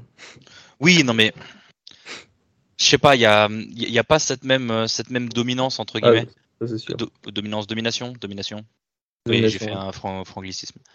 Il euh, n'y a pas cette même domination qu'ils avaient euh, offensivement l'année dernière. Il y a quand même pas mal de fois où, où ils se font, je vais pas dire, en fait, comment dire, ils arrivent à marquer des points, mais offensivement, c'est beaucoup moins fluide que ce qu'ils avaient l'année dernière. En tout cas, Louisville a battu une équipe classée 10e à l'IP-Poll. Je vous parle juste vite fait des calendriers, parce que là, Wake Forest, c'est vraiment compliqué les quatre derniers matchs. NC State, qui est actuellement 24e à l'IP-Poll. North Carolina, Syracuse et Duke, évidemment, pour la rivalité pour, pour, pour terminer. Et Louisville aussi, c'est pas facile parce qu'évidemment, il y a la Governor's Cup face à Kentucky, mais ils affronteront aussi Clemson. À Clemson, ils affronteront NC State et ils affronteront James Madison. Donc voilà, Louisville, James Madison, Clemson, NC State, Kentucky. Euh, faut se mouiller la nuque. Hein. Mais bon, les, Cardinals ont l'air d'aller mieux quand même. Ils avaient plutôt mal commencé la saison avec enfin, la défaite face à Boston College euh, qui paraît honteuse aujourd'hui parce qu'ils ont perdu face à Yukon. D'ailleurs, les gars perdent face à Yukon. Moi aussi, bon, il y a tellement de circonstances atténuantes pour, euh, les Eagles. C'est quand même perdre contre Stanford ou Colorado. Quoi. Ah, c'est pire. Yukon est à 4-5. Euh, enfin, non, ils sont à 4 victoires. ils, ont, ils ont fait un bon, un bon, calendrier hors conf. Hein. Ils ont fait comme Vanderbilt, ils ont fait un début de saison un peu surprenant par rapport à l'année dernière. Après, c'est le calendrier hors conf, hein, c'est pas ouf non plus. Mais... je vais vous dire. Du coup, Boston College est en 2-6. Et ouais, Yukon a gagné 13 à 3 face à Boston College. Et Yukon, ils sont en 4-5 et il leur, reste, il leur reste UMass, Liberty et Army. Putain, Yukon, ils vont limite finir eligible euh, au bowl. Ouais, Army est pas bon cette année. Euh... UMass, Liberty, pardon. Liberty, ça va être compliqué, mais UMass, ça devrait être une win. UMass et Army, c'est jouable. Hein UMass a perdu face à New Mexico State, euh, d'ailleurs. Il y, a des matchs quand même qui sont quand même euh, sur le papier qui, qui donnent des frissons. Hein. Ouais. et, pas dans le bon sens du terme, comme Georgia Tennessee. Ah, si, si, si, si dans le, dans le... On, vous, conseille d'ailleurs l'excellent compte sur Twitter euh, euh Committee là, qui, qui, voilà, qui, qui, se délecte des, des matchs un petit peu poubelles, j'ai envie de dire, du college football, mais qui font aussi ça, sa particularité, son sel. Euh, voilà, donc, euh, le compte à suivre. Le compte à suivre en ce moment, c'est assez, euh, assez sympa. Et juste oui, pour revenir à ce que je disais sur les Cardinals, du coup, ce que je me suis perdu avec Boston College. Donc, depuis leur défaite face à Boston College 34-33, ils ont enchaîné des victoires face à Virginia, Pittsburgh et Wake Forest. ça va beaucoup mieux. Maintenant, la fin de calendrier va peut-être coûter le poste de Scott Satterfield. Ça se jouera sur la, la Commonwealth, ouais. je pense. Euh, et ben on parlait de match de, rivalité. On va passer à, Michigan State qui se déplaçait Michigan. Euh, victoire des Wolverines 29 à 7. Alors, pareil, hein, euh, un peu comme finalement comme le match de, Tennessee, enfin Tennessee-Kentucky. Michigan State a fait illusion sur un quart-temps. Et après, voilà, Michigan a, vraiment déroulé. alors, on va, parler, terrain et on va parler aussi extra-terrain qu'est-ce par contre on commence euh, Michigan qui est quand même un niveau très clairement niveau au-dessus des des, des Spartans cette saison, ou alors le fait que Mel Tucker est quand même en grosse difficulté aussi bien sur le terrain qu'en dehors, puisque sur le terrain, euh, ils sont à combien maintenant? Ils sont à 3-5, non c'est ça, Michigan State? Est-ce que quelqu'un peut trouver le bilan comme ça? Et puis surtout, on J'ai pas le, alors j'ai pas le bilan, euh, Baptiste. Je vais laisser Gus et, et Kevin intervenir quand ils l'auront. Mais Mel Tucker cette année, je. Ils sont, à 3-5, c'est bien ça, pardon. 1-4 en conférence. Et euh, en dehors des, des, résultats sur le terrain, moi, il y a un truc qui me, qui me, qui m'interpelle, on va dire, c'est euh, l'attitude des, des, joueurs sur, euh, bah, sur l'extérieur. Hein. voilà, il y a deux joueurs de, de Michigan qui sont fait agresser. Voilà, en termes juridiques, je pense qu'on peut utiliser le terme agression par des joueurs Michigan State à coup de casque a priori, vu les, images, ça montre quand même. Coup de poing, euh, c'est un scandale. scandale. D'ailleurs, le, deuxième joueur qu'on voit sur les images, il a pris un avocat, il a commencé à porter plainte et l'avocat aurait dit qu'il avait entre autres une commotion. Et donc, pour moi, c'est des signes, je ne sais pas ce que vous en pensez vous, mais d'un de joueurs qui sont, qui sont émotionnellement très atteints et qui bah, pètent un câble et qui montrent que bah, finalement le programme part un petit peu en cacahuète. Et pour un programme qui vient de claquer euh, plus de 90 millions sur le contrat, je trouve que c'est pas très très bon signe. Je sais pas ce que vous en pensez vous du match et aussi de Michigan State de manière globale. Ah, Mel Tucker, on en parlait depuis l'année dernière. le problème, c'est qu'il fait une saison qui est exceptionnelle, donc forcément, il a eu droit à des louanges et tout, mais, mais je sais que nous, dans le podcast, bah, tu le sais très bien, Baptiste, on n'était pas convaincu par Mel Tucker, on n'était pas convaincu par le contrat on n'était même pas spécialement convaincu par euh, les performances sur le terrain où bah, forcément tu avais un Kenneth Walker qui, était, euh, qui marchait sur l'eau. À côté de ça, tu avais déjà un Peyton Thorne qui était bof-bof et tu avais déjà une défense euh, aérienne tout particulièrement qui était dans les pires du pays malgré les gros noms. on avait aussi des gros doutes, mais on n'a rien dit parce que c'était la première saison de Tucker à Michigan State, mais on avait un gros doute sur sa manière de faire qui se basait énormément sur le portail des transferts. Cette année, il le confirme un petit peu bah, parce qu'il fait venir ses joueurs euh, qu'il voulait et euh, dès que les joueurs n'étaient pas performants sur le terrain, il y avait une gestion très étrange de l'effectif. Hein. il n'hésitait pas bah, à jeter ses joueurs un petit peu comme des vieilles chaussettes. Hein. C'est tu performes pas, bah vas-y, euh, casse-toi sur le banc et je fais jouer quelqu'un d'autre. Et si t'es pas content, bah tu te démerdes. Il y a aussi des attitudes sur la sideline où j'ai l'impression que Tucker est un petit peu déconnecté de ce qui se passe. Je crois que c'est dans le premier quart-temps, fin du premier quart-temps, ou milieu du premier quart, je crois, où euh, tu as les Spartans qui, font, une, grosse erreur niveau, euh, niveau gestion tu vois, du match. Euh, je crois qu'ils font une ou deux pénalités d'affilée qui leur coûtent une, une, quatrième et longue ou je sais pas quoi. Et tu as Mel Tucker qui est là, tout heureux, en train d'applaudir ses joueurs. J'étais en mode ouais, d'accord, bizarre. Et littéralement, je sais pas, peut-être euh, trois jeux plus tard, tu as une autre pénalité. Mel Tucker a exactement la même réaction euh, où il se retourne vers son banc et il applaudit en mode. Euh, tu sais, le truc bateau en fait qu'on dit quand les coachs ne savent pas quoi dire, ils ne savent pas coacher le ouais, allez les gars et t'applaudis. Un peu la Garrett, l'ancien entraîneur des, Cowboys, là, comment il s'appelle? Jason Garrett. Jason Garrett qui était toujours en train de. C'est un peu la, risée de tout le monde parce qu'il était toujours en train d'applaudir avec sa tête de Bénet. Oui, bah, même bah, Mel Tucker, tu regardes le, le, le franchement, t'as même pas besoin de regarder tout le match. Hein. Tu regardes, tu chopes un highlight ou euh, même une version longue du match. Regarde juste le premier carton, Kevin, tu vas voir. C'est exactement ça. C'est une tête de Benet. T'as l'impression qu'il sait pas ce qu'il fout là et il est là en train d'applaudir ses joueurs, quoi qu'il se passe, qu'il fasse un truc bien ou un truc mal. En fait, il est en train de les applaudir. Euh, euh, allez les gars. Et toujours la même chose. Tu le vois, let's go, let's go, let's go. Mais au bout d'un moment, en fait, coach tes joueurs, tu vois coach tes joueurs. Et on voit que tout au long du match, il y a un petit peu de pression qui monte. Forcément, c'est un Michigan State contre Michigan. Mais en fait, dès la fin du match, il y a des échauffourées. Euh, c'est-à-dire au moment du coup de sifflet final, ça commence déjà à se pousser et à se friter un petit peu entre les joueurs. T'as Mel Tucker qui a l'air perdu, qui, qui, va sur le terrain, il essaie même pas de séparer ses joueurs des joueurs de Michigan. Euh, tu le vois à côté de, de, de, Harbaugh, les deux ils sont perdus parce que lui aussi il faut qu'on en parle, hein, mais lui aussi il voit ce qui se passe et il voit ses joueurs se friter. Pareil, il a la même tête d'idiot du village qui comprend pas ce qui se passe. C'est. Mais ce programme de Michigan State, c'est ça commence à. Je t'arrête, hein. la tête d'idiot de Jim Harbaugh elle est naturelle. Oui, oui, non, mais les non, mais ce que je veux dire, c'est que je sais pas, putain, t'as deux coachs qui sont censés être entre guillemets euh, je vais pas dire bon, mais qui, connaissent le foot en fait. Dans aucun niveau, que ce soit amateur ou professionnel, tu vois tes joueurs en train de commencer à se friter dès la fin du match. La fin du match, les arbitres s'en battent les couilles. Hein. Le, coup de sifflet final, il est, sifflé. Eux, ils rentrent au vestiaire, ils s'en tapent de ce qui se passe sur le terrain, les envahissements de joueurs, de fans, de, toutes ces merdes.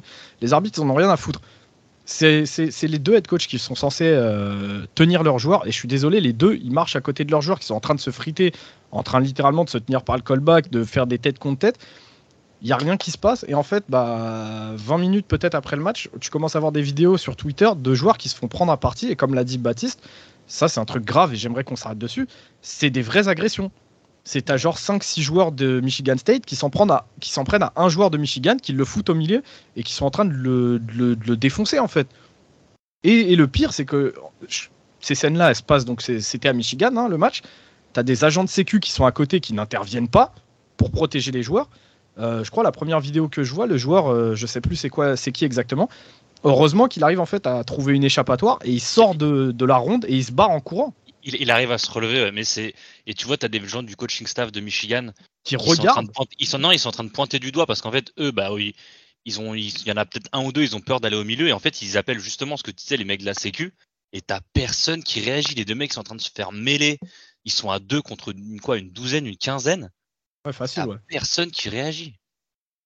Et je suis désolé, ça c'est pas normal. Et, la faute, alors je veux bien, là, et j'espère d'ailleurs que les joueurs vont prendre tarif, Mais là, il y, en a quatre qui ont été pas mis en garde à vue, mais au moins mis à pied, je crois. Il y en a que quatre pour l'instant qui ont été. génial, alors qu'on a les images. Enfin bref, ça c'est un, ça c'est un autre sujet, c'est la justice. Mais j'espère que Tucker va prendre tarif parce que c'est à lui de gérer ses joueurs en fait. Mais j'espère aussi que la NCA va faire quelque chose contre Michigan State parce que là c'est le programme qui doit manger aussi. Tu vois c'est, je sais pas. En tout cas, Mel Tucker, on avait des gros doutes là pour l'instant. C'est en train de se casser, mais complètement la gueule sur cette deuxième saison. Euh, on parle beaucoup de Jimbo qui n'arrive pas à avoir des résultats et des performances avec son équipe. Mel Tucker, il s'agirait de se bouger aussi parce qu'il n'a pas, que des Joel Clodo euh, dans son effectif. Je suis désolé, moi personnellement, ça m'a, dégoûté. C'était un gros match, c'est une affiche pour le collège football. Bah voir ça, ça casse les couilles. D'ailleurs, ils ont, ils ont parlé parce qu'on sait qu'à à Michigan, il y a ce fameux tunnel qui est vraiment pas hyper large et il y, en a qu'un seul, contrairement à presque tous les autres stades, que ce soit NFL ou, NCA, où chaque équipe rentre par un tunnel différent. Et on a vu bah, littéralement en, deux jours, donc sur le Michigan, euh, Michigan State, les, problèmes qu'il y a eu, et puis le lendemain sur le, Sunday Night Football entre les, les Packers et les, Bills, il y a eu euh, Stephen Diggs et Jair Alexander qui sont euh, qui sont pris la tête lors de l'entrée du terrain par le même couloir. Et je sais que je sais plus qui exactement a demandé à ce que à ce que le terrain, le stade de Michigan soit rénové à, à ce modifié ou qu'il fasse quelque chose parce qu'il y a malheureusement trop de trop de circonstances, bah, trop de arrivé, il y a ce problème quoi. C'est arrivé, a arrivé la semaine la semaine d'avant euh, contre Penn State aussi, il y a eu des soucis. Hein. C'est maintenant quand on voit les toutes les le comportement des joueurs autour, c'est juste pas possible de mettre des, gamins. Alors on dirait qu'ils sont tous sous stéroïdes tellement ils sont hyped up avant un match ou à la mi-temps ou quoi. Tu peux pas mettre autant de testostérone dans le même couloir, dans un si petit couloir, euh, potentiellement dans des matchs serrés ou dans des blowouts où on sait que les émotions elles, vont un peu dans tous les sens. C'est, enfin je, alors loin de moi le, le fait de justifier ce que ce qu'a fait Michigan State, hein, mais c'est un appel au crime. C'est c'est juste, c'est tendre le bâton. C'est pas possible. De toute façon, je pense qu'il y aura des grosses, à mon avis, des grosses euh, mesures qui seront prises contre Michigan State de toute façon. Euh, et à mon avis, la, la NCA euh, n'en restera, pas là et la justice n'en restera pas là puisque, je, comme tu l'as dit, Kevin a des deux jours à porter plainte. Donc voilà, ça, on, on, en est sûr. Gus, petit détour vers le, groupe of five. Euh, Cincinnati qui se déplaçait du côté de UCF dans un duel au sommet de l'American Athletic Conference. Ce sont les Knights qui se sont imposés 25-21 dans un match à rebondissement. Euh, L'AAC qui est en fait une sorte de course à trois entre Tulane, Cincinnati et UCF euh, dans l'optique d'un bowl du Nouvel An. UCF qui revient bien, Cincinnati euh, qui a manqué le crush. Euh, est-ce que euh, le résultat est logique pour toi? Bah, En fait, oui, parce que tout au long du match, il n'y a pas vraiment. Moi, moi j'ai regardé que la fin surtout parce que c'était serré, mais de ce que j'ai compris, c'est qu'il n'y a jamais une équipe qui s'est détachée. Il y a toujours eu ce mano à mano entre les Bearcats de, Ben Bryant et euh, de, euh, de, Malcolm, euh, Malcolm oui c'est Malcolm Keane, je sais jamais si c'est Malcolm, non c'est Mikey Keane qui a remplacé John Rhys Plumley. En fait, UCF a fait face à la défense aérienne de Cincinnati qui est encore excellente cette année. Enfin maintenant ça devient une habitude hein, quand tu vois les Sauce Gardner, Kobe Bryant, etc. de ces dernières années. Donc du coup ils s'en sont remis à leur jeu à la course je pensais qu'ils avaient que Isaiah Bowser, qui euh, a couru pour quand même un touchdown. J'ai découvert euh, Harvey, qui a couru pour deux touchdowns, dont celui euh, de la gagne à la fin du match. Hein. Il a une course plein centre de 17 yards à 50 secondes du, coup sifflet final. voilà, UCF s'impose et moi je trouve qu'il n'y a, rien de volé. je pense pas que Guillaume, le fan de, Cincinnati qui tient un beurre 4 CFR, me contredira là-dessus. Maintenant, ce qui est le plus intéressant au final, c'est euh, plutôt cette course en AAC et euh, plus largement pour le Bowl du Nouvel An, comme tu as dit. Euh, ça permet à UCF de revenir à, 6-2. Cincinnati aussi est à 6-2. Donc au final, tu n'as que Tulane qui est seul devant. Sauf que Tulane va affronter pour les quatre prochains matchs, UCF, SMU, Cincinnati et tout ça, ce qui veut dire qu'on aura une, bataille justement pour cette place dans un bowl du Nouvel An jusqu'à la dernière journée. Et euh, ça, c'est plutôt cool. Et cette victoire du CF euh, va en ce sens. John, John Plumley s'est blessé, annoncé ça pendant le match aussi. Hein. Il me semble. Donc à voir aussi sur la fin de saison parce que ça pourrait, ça pourrait jouer. un hein, Lui, le transfuge de, de c'est qui fait pour l'instant une, Ouais, une très bonne saison. Hein, on va pas, se, se, mentir. Euh, avant de passer au MVP, on est obligé de mentionner, enfin je vais mentionner ce match-là parce que ça fait partie quand même des, des moments euh, importants du week-end de college football. C'était le déplacement d'Oklahoma State du côté de Manhattan dans la Little Apple pour affronter Kansas State. Match qui n'a enfin, pas vraiment eu lieu, on va dire ça comme ça. Euh, Kansas State a euh, explosé euh, Oklahoma State, 48-0, la plus grosse défaite de Mike Gundy à la tête du programme. Euh, première fois qu'ils sont shut-out depuis, je sais pas, une 15... 2009, je crois, j'ai lu. Enfin voilà, je, préfère oublier ce genre de stats pour être tout à fait honnête. je vais, je vais pas je vais m'apesantir dessus très longtemps. Alors déjà, je vais quand même rendre hommage à Kansas State qui a été euh, alors je l'ai tweeté pendant le match et Mike Gundy l'a dit lors de sa conférence de presse ce soir. Voilà, ils ont été euh, meilleurs, ils, ont, nous ont nous ont outcoaché, ils nous ont outplayed. Euh, voilà, aussi, simple que ça. Ils étaient mieux préparés, tant en termes d'énergie sur le terrain qu'en termes d'exécution et en termes de, schéma de jeu. Enfin là, il n'y avait absolument rien à dire. On est tombé sur largement plus fort que nous samedi. C'est une grosse branlée. ça arrive. Alors j'ai pris ce match avec beaucoup de recul et beaucoup de philosophie. Euh, ça, comme, euh, comme je disais avec certains qui, voilà, qui m'ont. J'étais très soutenu samedi, ça m'a fait plaisir. Euh, voilà, J'aurais dit que, que, que, ce genre de match que ça arrivait, hein, on les a tous connus. Hein.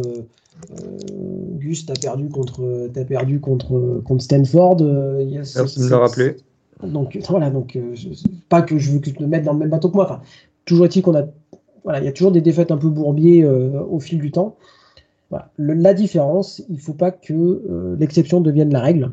Euh, moi, je, peux tout à fait comprendre une grosse défaite comme ça avec une équipe qui n'est pas préparée sur une semaine, mais je veux que ça soit un match et pas une saison complète, quoi, aussi simple que ça, euh, parce que c'est pas digne, c'est pas digne du programme qu'on prétend être. C'est pas digne d'une équipe qui était classée numéro 9 à, à la People avant ce match-là. C'est pas digne d'Oklahoma State et c'est pas digne même euh, de ce que les joueurs et les coachs, euh, des qualités des joueurs et des coachs. Donc voilà, c'est une question de fierté derrière après. Euh, voilà, moi j'ai pas de j'ai pas grand chose à dire de plus que, que, là-dessus. Voilà, je ne veux pas jouer au cas numéro non plus quand je vois la, tronche de ce qui se passe à Colorado, la tronche de ce qui se passe à, Auburn, la tronche de ce qui se passe à, à Rogers, etc. etc. Il, faut, il, faut quand même, il faut quand même raison garder. C'est une défaite sur une saison. Elle fait mal. elle condamne probablement Oklahoma State dans la course euh, à la finale de la Big 12. C'est comme ça. Kansas State a été meilleur. Euh, match sans, euh, defensive line nul, secondary nul, Spencer Sanders nul, voilà, tout le monde nul. Au moins, c'est dans le même match. Au moins, ça, c'est fait. Maintenant, on joue Kansas ce week-end, il va falloir rebondir. Mais voilà, il y, a largement pire dans la vie. c'est un match, il y a 12 matchs dans une saison. Voilà.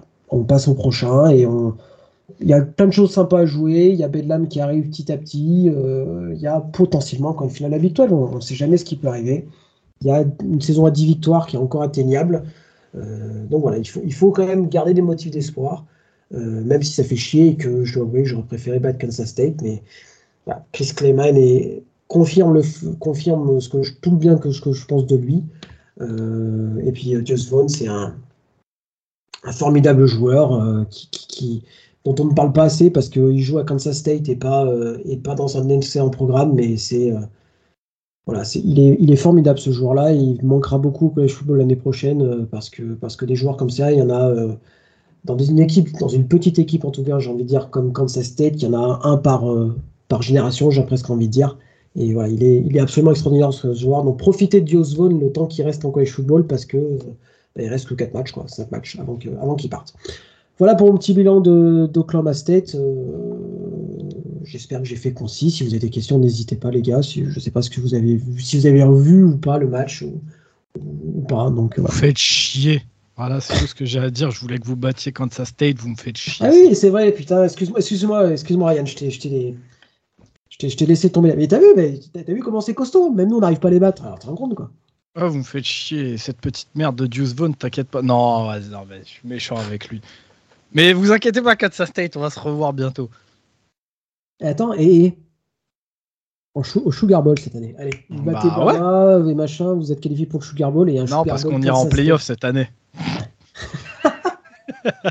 Les escrocs jusqu'au bout. On va y aller. Tu verras, faut y croire jusqu'au bout. Là, ça serait, euh, ça serait une sacrée, euh, une sacrée, quand même une sacrée surprise. Euh, oh, le on passe. Ça serait... Hein. Putain, ça serait la première équipe à deux, à deux défaites en college football playoff. bref, ça serait. Ceci dit, vous êtes la seule équipe à remporter un titre de national avec deux défaites, euh, Ryan. Donc, euh, Moi, j'y crois jusqu'au bout. Tant que c'est mathématiquement possible, on y croit. Alors, statistiquement, c'est pas possible parce que c'est jamais arrivé, mais bon, après, voilà, c'est des stats, quoi. Moi, j'y crois, mon ami. Ça marche. Euh, MVP de la semaine, les gars. Euh, on va commencer, on va commencer, on va commencer par bah, Kevin. Tiens, euh, on a commencé par la PAC toi, donc on commence par toi pour ton ou tes MVP de, la semaine. Alors, bah, Ryan et Gus étaient, étaient avec moi pendant les matchs. On était sur le, on était sur le Discord. Et, Ryan, je sais que tu rigoles parce que tu sais où on va en venir. tu sais où on va en venir, mon ami. Oui. Et pendant, et j'ai vu que Iowa, alors on n'en a pas parlé, mais Iowa a gagné 33 à 13 contre Northwestern. Oui, vous avez bien entendu, Iowa a marqué 33 points et ce n'est pas la défense qui a marqué. Et en plein milieu du match, même, dans le premier quart-temps, j'ai dit que si Spencer Petras finissait à plus de 50% euh, de passes complétées et sans interception, je le nommerais enfin MVP et je ne changerai pas ma décision euh, en cours de route. Et ben Spencer Petras a fini à 21 sur 30, 220 yards, 1 TD, 0 interception. Donc, je porte mes couilles cette semaine et mon MVP de la semaine est Spencer Petras pour avoir réalisé un seul bon match dans sa carrière offensivement. Félicitations Spencer. Chapeau. Du coup, maintenant tu peux prendre ta retraite parce que c'est fini. La semaine prochaine, c'est 4 pics. et le fils Ferenc prolongé pour les 10 prochaines années, du coup. Ah oui, ah oui pour 100 millions, il prend la suite head coach. Et, on, a, on a appris un truc avec euh, le compte Patriots France sur Twitter. Apparemment, il y a un autre fils Ferenc qui joue chez les Patriots, et ça, je savais pas du tout. Euh, c'est le centre, non Leur centre backup? Ouais, et, euh, pareil, il est nul à chier et en fait, il est juste là parce que. Euh, Alors, voilà, donc... tu sais ce qu'on dit des joueurs nuls. En plus, il est coaché par Bilou, ce qui fait donc de lui déjà le meilleur coach de la famille. D'accord. Alors qu'il n'a pas coaché un match. non, c'est pas faux. C'est pas faux, c'est bon. Ah bah Ryan, t'es ton MVP parce que je, sais que toi tu aimes déroger la règle et que tu tu en cites toujours deux. Ouais, parce que j'aime bien tricher. Bah, en défense, euh, je pense que je vais choquer personne. Hein. Euh, notre ami JT Tui Molao, euh, defensive end et non defensive tackle, Gus, même si dans les faits tu as raison, mais c'est un defensive end de d'Ohio State pour son match extraordinaire. donc je rappelle, un 6 plaquages, 2 sacs, 2 interceptions, une passe défendue qui mène à une interception, un forced fumble, 2 fumble recover et un touchdown. Voilà, euh, MVP tout simplement, MVP défensif. Euh, et pour euh, l'attaque, eh ben, j'ai mis Blake Corum sur un rivalry game qui sort encore un match absolument fou. Hein. Il est à 177 yards à la course. il termine le match à 5,4 yards par course sur 33 portées, ce qui fait une sacrée moyenne. un touchdown à la course et à ça il se rajoute un petit touchdown à la passe comme si ça suffisait pas. Cerise sur le gâteau. Donc en attaque Blake Corum, en défense Tui Molao. Gus, à toi. Dorian Singer, le receveur d'Arizona, 7 réceptions, 141 yards et 3 touchdowns et que des beaux touchdowns. Et sinon, euh, je fais comme Ryan, allez, un petit deuxième. Drake May qui euh, a battu euh, Syracuse avec North Carolina, 5 touchdowns, 0 interception, 388 yards et qui nous sort une saison mais totalement folle, 2671 yards, 29 touchdowns pour seulement 3 interceptions. Voilà, Drake May, c'est la future star. Euh, incroyable. C'est le futur meilleur euh, de quarterback, quarterback euh, du college football après le départ de CJ Stroud et Bryce Young pour la draft. Et, et, UNC, on en parle très peu et finalement, ils ont quand même un bilan qui est 7-1, c'est ça hein? C'est ça, 7-1 ils font quand même une sacrée saison. On pensait qu'ils allaient un peu rentrer dans le rang et c'est pas le cas du tout. Et c'est notamment grâce à Drake May. Il hein. faut qu'on soit très, faut être très clair. le, duo, Drake May, euh, Josh Down, euh, c'est quelque chose. Hein. Il est magnifique. Effectivement. Et donc moi, ce sera un autre quarterback, euh, Caleb Williams, le quarterback de USC, qui continue sa saison de malade. Et on en parle peu aussi au final, euh, mais il fait encore 411 yards et 5 TD. Enfin, il est absolument extraordinaire. Euh, et je crois qu'on je crois que personne n'avait nommé encore MVP jusqu'à présent, donc il faut quand même rendre à César ce qui appartient à César, comme j'aime le répéter. Donc, voilà, donc je vais dire que Caleb Williams, pardon, le, quarterback de, de USC. Voilà, voilà pour cette semaine 9 de Collège Football. On va rentrer dans le Money Time. On arrive au mois de, novembre. C'est là où, tout se joue. Donc on se revoit très bientôt donc, euh, pour le prochain épisode de 1 to 6 et mercredi soir pour le live Twitch pour parler de, du premier classement du comité ainsi que quelques points d'actu et vos questions-réponses. Voilà, voilà. Euh, messieurs, je vous remercie d'avoir été avec nous. Euh, c'était une bonne émission, bien, bien dense euh, en espérant que vous avez passé un bon moment. Donc je vous dis à bientôt. Salut tout le monde. Salut, salut. Salut tout le monde. Arigato gozaimashita. salut à tous.